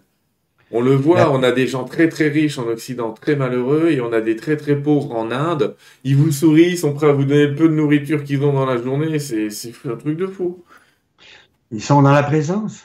Euh, j'ai eu le privilège d'aller travailler en Éthiopie il y a quelques années. Je suis allé travailler en Haïti aussi il y a quelques années. Mm. J'ai rencontré des personnes là-bas, mais qui vivaient dans la pauvreté la plus euh, inimaginable, mais qui étaient dans la présence. étaient là, ah, dans l'écoute, dans le jeu parfois des enfants, dans le jeu. Non pas dans le jeu, dans le jeu. Alors, et, et, et profondément bien, profondément bien. N'étaient plus en train de défendre quelque chose à tout prix à cause de la peur que ça, ne disparaissent, etc., etc. Ben non, ben non. Il était dans la connexion, dans la présence, etc. Alors oui, euh, cette possibilité d'avoir accès au bien-être, on va vivre des émotions de tristesse. Oh, la colère va monter parfois pour pouvoir nous protéger de certaines choses. Est-ce que c'est un jeu que je suis en train de protéger? Est-ce que il y a quelque chose d'autre que je suis en train de protéger? Est-ce que je suis en train de mettre des limites parce que ma santé est menacée? si je mets pas de limite. Euh, ça, c'est possible aussi qu'à ce moment-là, il y a une colère qui monte parce que j'ai besoin de mettre des limites, parce que je suis en train de m'épuiser, bon, etc., etc. Il y a des gens que j'ai vus en consultation vivre ça, qui ont été obligés de dire non, ça suffit, et qui l'ont dit de façon très ferme. Alors, euh, c'était correct de le faire comme ça. Alors, on n'est pas en train de protéger un jeu, on est en train de protéger leur santé, euh, quelque chose de très fondamental.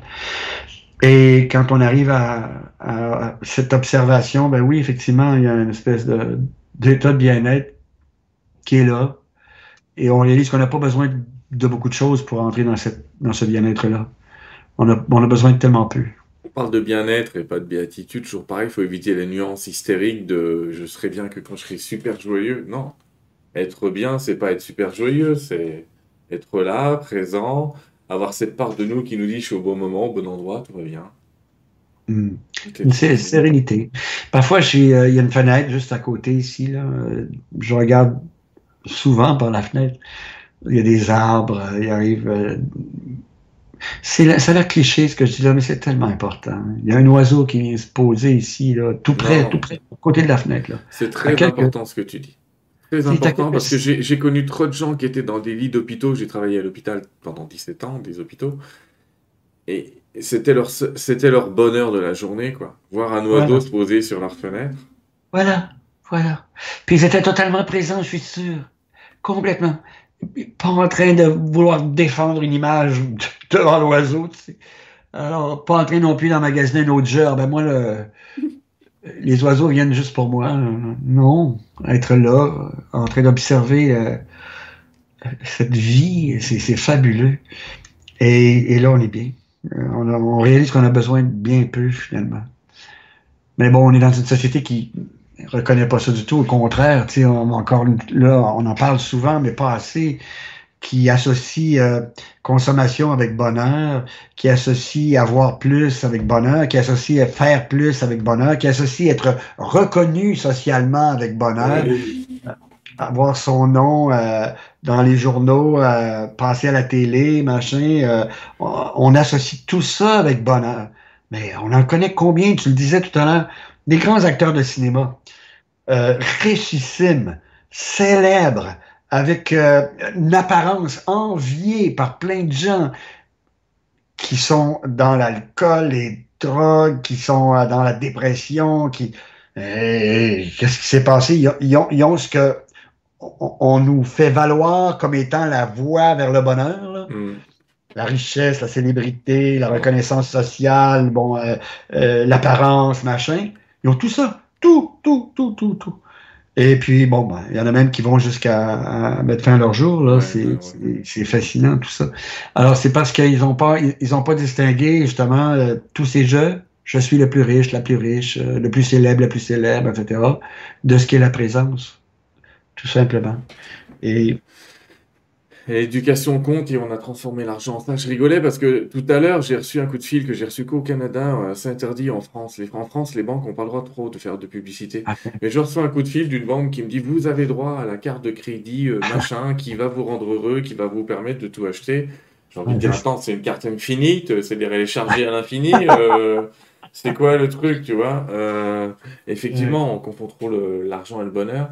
Daniel, quand même, nous dit hyper vrai ce que vous dites, mais qu'en est-il de l'autonomie? Comment on peut trouver l'équilibre entre nous sommes tous unis, hein, et avoir une certaine autonomie pour ne pas pomper euh, l'énergie des autres? Sa question, elle est un peu euh, comment je trouve une place à moi et une place à l'autre? Pour ça, j'aime bien l'expression interconnexion plutôt qu'interdépendance, bien qu'on a, je crois, en tout cas on est tous ensemble sur la même, euh, sur la même planète par rapport à des problèmes euh, collectifs.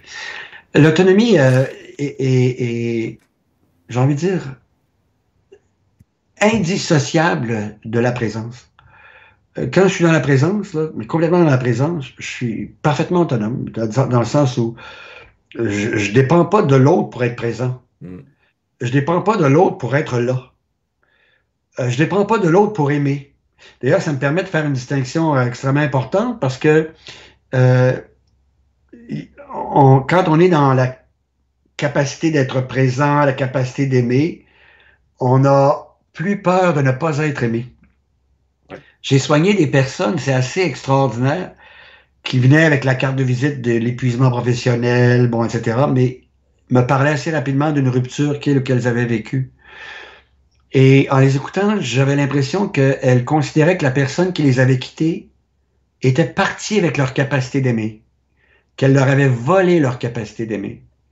Et puis tout à coup, dans un dialogue, comme si on marchait côte à côte, elle finissait par dire, mais on ne peut pas me voler ma capacité d'aimer, on ne peut pas s'emparer de ma capacité d'aimer. Elle est encore en moi, elle est intacte, et je peux encore aimer, mais d'innombrables. Il, y a toutes sortes de façons, d'ailleurs, il y a toutes sortes de formes que l'amour peut prendre. Et à partir du moment où ces personnes-là découvraient ça, tout à coup, je voyais l'énergie circuler en eux ou en elles à nouveau. Et c'est ça l'autonomie. C'est découvrir qu'à l'intérieur de soi, toutes ces capacités sont intactes, que je suis autonome, que je dépends pas de l'amour de l'autre, que je dépends pas de la, la, la, ce que l'autre va, va, va, me dire, euh, de la reconnaissance de l'autre, etc., pour pouvoir être dans la présence, pour pouvoir être dans la capacité de m'émerveiller. Bon, non, elle est là l'autonomie quand je suis dans ce que je suis vraiment. Complètement. Je suis autonome dans ma capacité de savourer. Je suis autonome dans ma capacité de créer. Je suis autonome dans ma capacité de transmettre. Je suis autonome dans ma capacité d'apprendre. Tout le temps. Aimer, c'est ce qui me relie c'est ce qui me relie. C'est ce qui me connecte aux autres. C'est génial parce que c'est la définition que donnent les guides de lumière. Aimer, c'est relier. Mais tu réponds à la question de Claire en même temps. Claire, elle demandait Diriez-vous que tous les actes de nos jeux sont finalement l'expression d'un manque d'amour, tout simplement? Tout le temps. Tout le temps, la quête d'attention. Tout le temps, la quête liée à la peur de disparaître. Recevoir l'attention pour l'enfant égale je survis. Je ne reçois plus d'attention égale j'ai peur de mourir il y avait un livre qui s'appelait, euh, dont le titre était Le chemin le moins fréquenté, hmm. euh, et euh, dont j'oubliais malheureusement le, nom d'auteur, ça va me revenir, mais il disait la plus grande peur qu'un enfant puisse ressentir, c'est la, peur de voir ses parents s'éloigner, parce qu'il a peur de disparaître. Hmm. Il a peur qu'on ne s'occupera plus de lui, qu'on ne le nourrira plus, qu'on ne le protégera plus, et qu'il ne recevra plus d'attention. Tout ça est associé, là, tout ça est relié. Alors donc, toute notre vie, on, reste avec ce disque dur là, Et c'est en l'observant qu'on l'apaise, qu'on apaise ça. Donc, il y a une quête d'attention tout le temps des jeux. Si je suis exceptionnel, on va s'occuper de moi.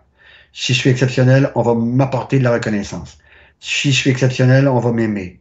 Si je suis extraordinaire, on va s'intéresser à moi, s'intéresser à moi, etc., etc. Alors donc oui, à la base, il y a tout le temps, tout le temps cette, cette quête euh, à travers tous les jeux qui sont fabriqués. Le chemin le moins fréquenté, ça doit être Scott Peck, c'est ça? Scott Peck, Scott Peck, exact. Euh, alors je vais prendre une autre question. Merci pour cette réponse qui est tout à fait juste. Elle est bizarre la question parce que j'ai l'impression qu'elle vient d'un jeu, mais c'est pas grave, je la pose quand même. Alicia nous dit Comment convaincre J'ai une erreur dans l'annoncer déjà. Comment convaincre les plus accros à leur ego de l'impossibilité de créer une, une réelle et intelligente communication? J'ai envie de dire pourquoi tu veux te prendre la tête à convaincre? Ouais, c'est ça. Au départ, il est très important de se rappeler qu'on ne peut pas changer l'autre. Je me le répète. La je me le répète régulièrement. Je ne peux pas changer l'autre. D'ailleurs, euh, si on pouvait changer l'autre, sur le champ toutes les personnes ici présentes, on se transformerait en quelque chose d'autre. Parce qu'il y a sûrement quelqu'un quelque part qui veut nous changer. Ça, c'est sûr. Puis ce serait très intéressant de voir apparaître en quoi on se transformerait d'ailleurs. Mais je ne peux pas changer l'autre. Cependant, je peux, et j'utilise une expression que j'emprunte à un ami qui est malheureusement décédé, il s'appelait Eugène. Eugène disait, on peut montrer à l'autre son intérêt à changer. On peut simplement montrer à l'autre son intérêt à changer, mais c'est le vieux proverbe chinois. Je peux montrer au cheval l'eau de la fontaine, mais je ne peux pas le forcer à la boire. Hmm. Alors, il choisit de boire ou non. Une chose, une autre chose que je peux faire, c'est d'être dans la présence, parce que en étant moi-même dans la présence, peut-être que ça va servir de modèle à une autre personne. Peut-être. Sans que je l'attende, sans que je l'espère, sans que je... Simplement être là. D'ailleurs, je dis souvent à des parents par rapport à des enfants, ce que vous pouvez offrir comme cadeau, c'est votre présence, parce que les enfants modélisent. Alors, si vous, vous êtes toujours dans l'anxiété, ben, ils vont peut-être modéliser l'anxiété. Si vous êtes dans la présence, ben, ils vont modéliser la présence. Mm. Alors ça, ça peut peut-être permettre d'éviter de construire des jeux euh, qui n'ont pas lieu d'être pour être aimés, justement. Parce que la présence est là. Donc, tu n'as pas besoin de construire un jeu pour être aimé. Regarde, elle est là, la présence, elle est là, mon attention. Ah, moi aussi, je peux être dans la présence, moi aussi, je peux être dans l'attention. Alors, il y, a, il y a cette découverte mutuelle de ce que ça signifie. On va loin, je vais aller très très loin dans une question que je vais te poser personnellement. Est-ce que le jeu de je t'aime est dangereux? Il faut... je pense qu'on peut l'utiliser... euh, Si on est dans la présence, la personne va comprendre ce que ça veut dire. Parce qu'il peut y avoir un je t'aime qui est une question. Il peut y avoir un je t'aime qui est porteur d'attente. Il peut y avoir un je t'aime qui espère entendre un je t'aime à son tour. À- à- en, en retour, pardon. Alors, et donc là, on n'est plus dans la présence. Le je t'aime issu de la présence ne sera pas porteur d'attente. Il n'y aura aucune pression dans ce je t'aime-là. Il n'y aura aucune euh, exigence, j'irais même jusqu'à dire d'exigence. Ça va être un, un je t'aime issu de la présence, donc l'autre personne va se sentir complètement autonome, justement, je reviens à ça, complètement libre, ne sentira aucune pression accompagnant ce je t'aime. Elle va sentir que c'est un je t'aime qui vient de l'essence même de la personne, qui va peut-être même permettre une connexion avec la présence de l'autre. Point. Oui, il y a une connexion. Quand tu vas dire à quelqu'un euh, je t'aime, même si t'es pas le plus grand, même si t'es pas le plus fort, même si euh, Ouais. on, on utilise ce même si. Une autre question qui est un peu plus psychologique, là on rentre un peu dans les détails pour ceux qui connaissent. En psychologie, il existe quelque chose qu'on appelle la pyramide des besoins, la pyramide de Maslow. Ouais. La pyramide de. Maslow avec les besoins Ouais. de, de- d'abri, de manger, de boire, l'estime de soi. Est-ce que cette pyramide est une fabrique à jeux? Euh, non, je crois pas. Je crois que Maslow, euh, Je, en fait, c'est l'impression que, que j'ai eue en, en lisant euh, certains de ses textes, tout ça. Je pense qu'il avait bien compris ça. Il y a une seule chose, je ne sais pas jusqu'à quel point on a interprété la pyramide, parce que c'est ce dont on parle, la pyramide, avec euh, l'idée qu'il faut qu'il y ait un, un, besoin de combler pour passer au suivant. Oui, c'est souvent, si, c'est souvent euh, ce qu'on croit, oui. Ouais. Et je pense, c'est pas sûr que Maslow a affirmé ça. Parce que il y a des personnes qui ont faim et qui sont malgré tout dans la réalisation de soi. C'est incroyable. Il y a des personnes qui ont, j'en ai vu en Éthiopie, j'en ai vu en, en, Haïti. Il y a des personnes qui euh, ne pouvaient pas manger nécessairement à leur faim, mais qui étaient dans euh, la relation à l'autre, une relation porteuse de sens, dans l'entraide, dans le soutien, qui leur permettait d'être dans la, ce dont on parle depuis le début, dans la présence, qui est au bout du compte la réalisation ultime de ce que nous sommes. Alors donc, et ça, ça je crois que Maslow, euh, c'est ce qu'il voulait exprimer, c'est ma croyance là. Donc, euh, c'est pas nécessairement une pyramide. Euh, certaines personnes ont interprété la pyramide de Maslow comme étant une usine à jeu, mais pas péjorativement, au contraire, parce que socialement, actuellement, il y a beaucoup d'efforts de fait pour renforcer les jeux tu vas être le meilleur, tu vas être le meilleur. Bon. Et ça, c'est une autre chose importante. On peut développer les talents, développer le potentiel, sans que les talents et le potentiel deviennent des jeux. Mm. Si euh, un artiste, euh, un jeune a, du talent en dessin, il peut développer le talent, puis peindre et exposer, etc., sans avoir jamais été dans un jeu. Mais il peut malheureusement entrer dans le jeu peintre et là, attendre les commentaires, puis euh, être euh, tout à coup détruit, entre guillemets, ou en tout cas entrer en état de déprime ou de détresse parce qu'il y a eu des critiques négatives à propos de son travail, bon, etc. Mais la capacité de créer est encore intacte et il peut continuer à créer.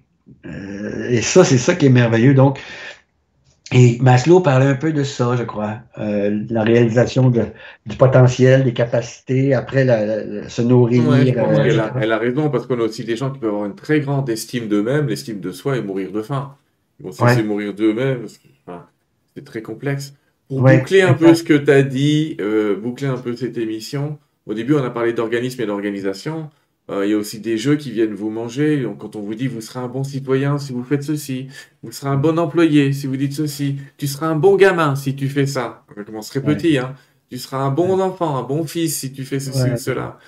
Euh, toi, tu nous invites à dire, c'est à vous de trouver votre bonté, c'est à vous de trouver ce qui est. C'est ce qui explique aussi pour revenir à, page blanche. Je lui dis, c'est pas à moi de dire qui tu dois être, c'est à toi de savoir qui tu es.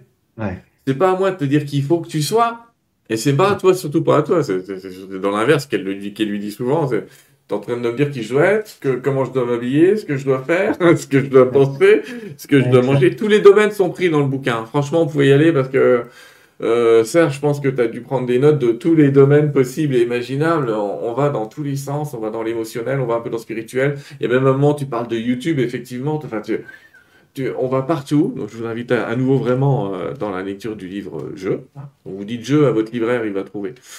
Il va trouver, mais sous-titres, connais-toi toi-même euh, comment on fait ça. Mais si vous dites Jeu, édition Flammarion, il va trouver en France. Si vous dites Jeu, édition Édito au Québec, et chez Renaud Bray au Québec ou à la FNAC en France, vous allez trouver.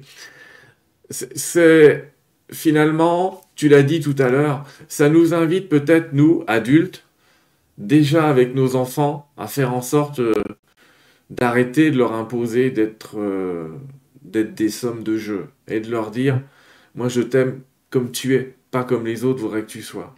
Oui, tout à fait. Parce qu'on peut soi-même, d'ailleurs, on peut projeter. C'est encore une autre question intéressante, le jeu parent. Est-ce que je suis le meilleur parent, meilleur père, meilleure mère? Puis à ce moment-là, comment je détermine ça? Ben, par les succès de mon enfant euh, dans le sport ou à l'école, peu importe. Mais non, mais offrez à vos enfants la possibilité de développer leur talent en étant conscient, en observant vos propres jeux, puis en apaisant vos propres jeux. Et si vous leur... Et ça, il y a un, un, conseiller en orientation qui disait ça, il disait, découvrez les talents de vos enfants au lieu de leurs rêves. Et apprenez à créer des espaces où les enfants vont pouvoir développer leurs talents et ils vont réaliser beaucoup de rêves. Je trouve ça magnifique. Et ça, il faut être conscient de ses propres jeux, parce que est-ce que ce sont mes rêves qui sont devenus mes jeux que je suis en train de vouloir réaliser à travers ce que mon enfant vit, ou si ce sont simplement ses talents que j'observe et qu'à travers la présence que je lui offre, créer un espace, à travers cette présence, je crée un espace pour que cet enfant puisse se développer, tout simplement, développer ses talents, son potentiel, et découvrir lui-même ce qu'est sa capacité d'être présent ou présente. Il peut découvrir ça très tôt, elle peut découvrir ça très tôt. Et plus il découvre ça tôt, plus elle découvre ça tôt, ah là là, qu'est-ce que sa vie va être autre, autre chose qu'une bataille pour constamment défendre des jeux qui apeurés à cause de l'angoisse de disparaître, etc., etc.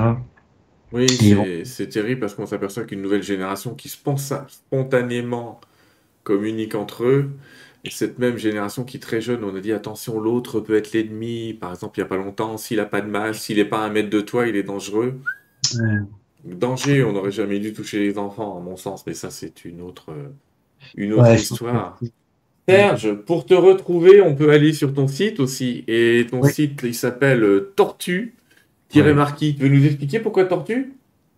Oui, euh, un jour, quand euh, je me suis mis à travailler pour des organisations en, amont pour prévenir l'apparition des problèmes euh, psychosociaux. Je cherchais un nom, puis avec ma conjointe, on a trouvé ça. Tortue, organisation pour réduire les tensions et l'usure dans les entreprises. Et on trouvait que c'était merveilleux parce que c'est un animal qui vit très longtemps, qui peut se protéger quand il en a envie, qui se retire dans sa carapace, qui atteint toujours ses objectifs. J'ai vu les tortues pondre. Et j'ai vu les bébés tortues euh, sortir de leur, de leur coquille, c'est le cas de le dire. Et c'est pour ce que j'appelle réaliser leurs objectifs. Et c'est un animal qui m'a toujours fasciné. Alors, euh, donc voilà. On a le droit de t'appeler Tortue Génial, mais sans rapport avec un dessin animé des années 80, avec un personnage ah, qui avait suffisamment de sagesse et de pouvoir qui avait l'air de rien. Serge, je vais te laisser préparer les mots de la fin, mais je voudrais déjà te remercier beaucoup du temps que tu nous as consacré pour nous expliquer euh, qui était ce jeu, comment on peut l'observer, le regarder. J'ai pas été, euh, j'aurais pu lire des morceaux complets, mais du livre, mais je préfère vous laisser rentrer dedans, si je puis dire. Vous allez vous reconnaître, ça va faire mal, mais ça va faire du bien en même temps. Quand ça fait mal, vous fermez, puis vous rouvrez quand vous êtes prêt. Euh, mais ça se lit comme un roman et ça se lit bien, et tu as voulu que ça se lise bien. J'ai lu beaucoup de bouquins de psycho quand j'étais un peu plus jeune, pas que je sois vieux. Ça, c'est pas un bouquin de psycho. Je veux dire, euh, c'est, c'est un roman. Lisez-le comme un roman où on apprend.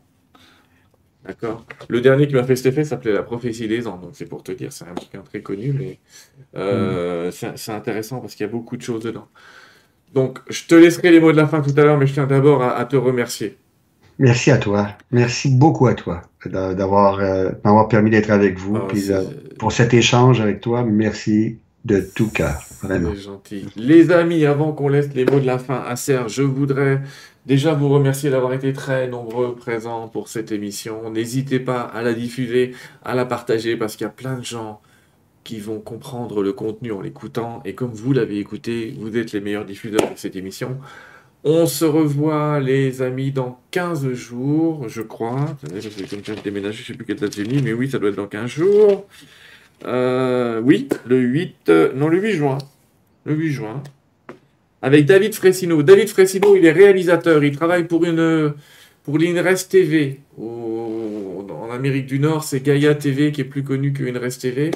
Mais à Indres TV, il a écrit, il a écrit et réalisé un film qui parle de l'entre-deux-vie. Alors on va un petit peu regarder, d'habitude on parle un peu de ce qui se passe avant de mourir, alors on va, on va parler de ce qui se passe entre deux vies, donc on va revenir un petit peu à la spiritualité. Avant de revenir, vous le verrez dans un mois, une émission qui va parler de bioculture, de comment on peut euh, apprendre à cultiver de manière naturelle et son potager et son existence. Vous allez voir que finalement tout se rapproche. Voilà un petit peu quel est le menu, donc je vous espère nombreux. Merci encore à toi Serge, et puis euh, voilà, la parole est à toi, je te laisse les mots de la fin. Euh, ça va être super court, je voudrais remercier toutes les personnes d'avoir été là, en insistant sur cette expression, d'avoir été là, parce que notre échange était à propos de ces mots-là, être là. Alors, merci d'avoir été là et bonne continuation à toutes et à tous. Merci à vous, les amis. Au revoir, à bientôt sur Terre de TV.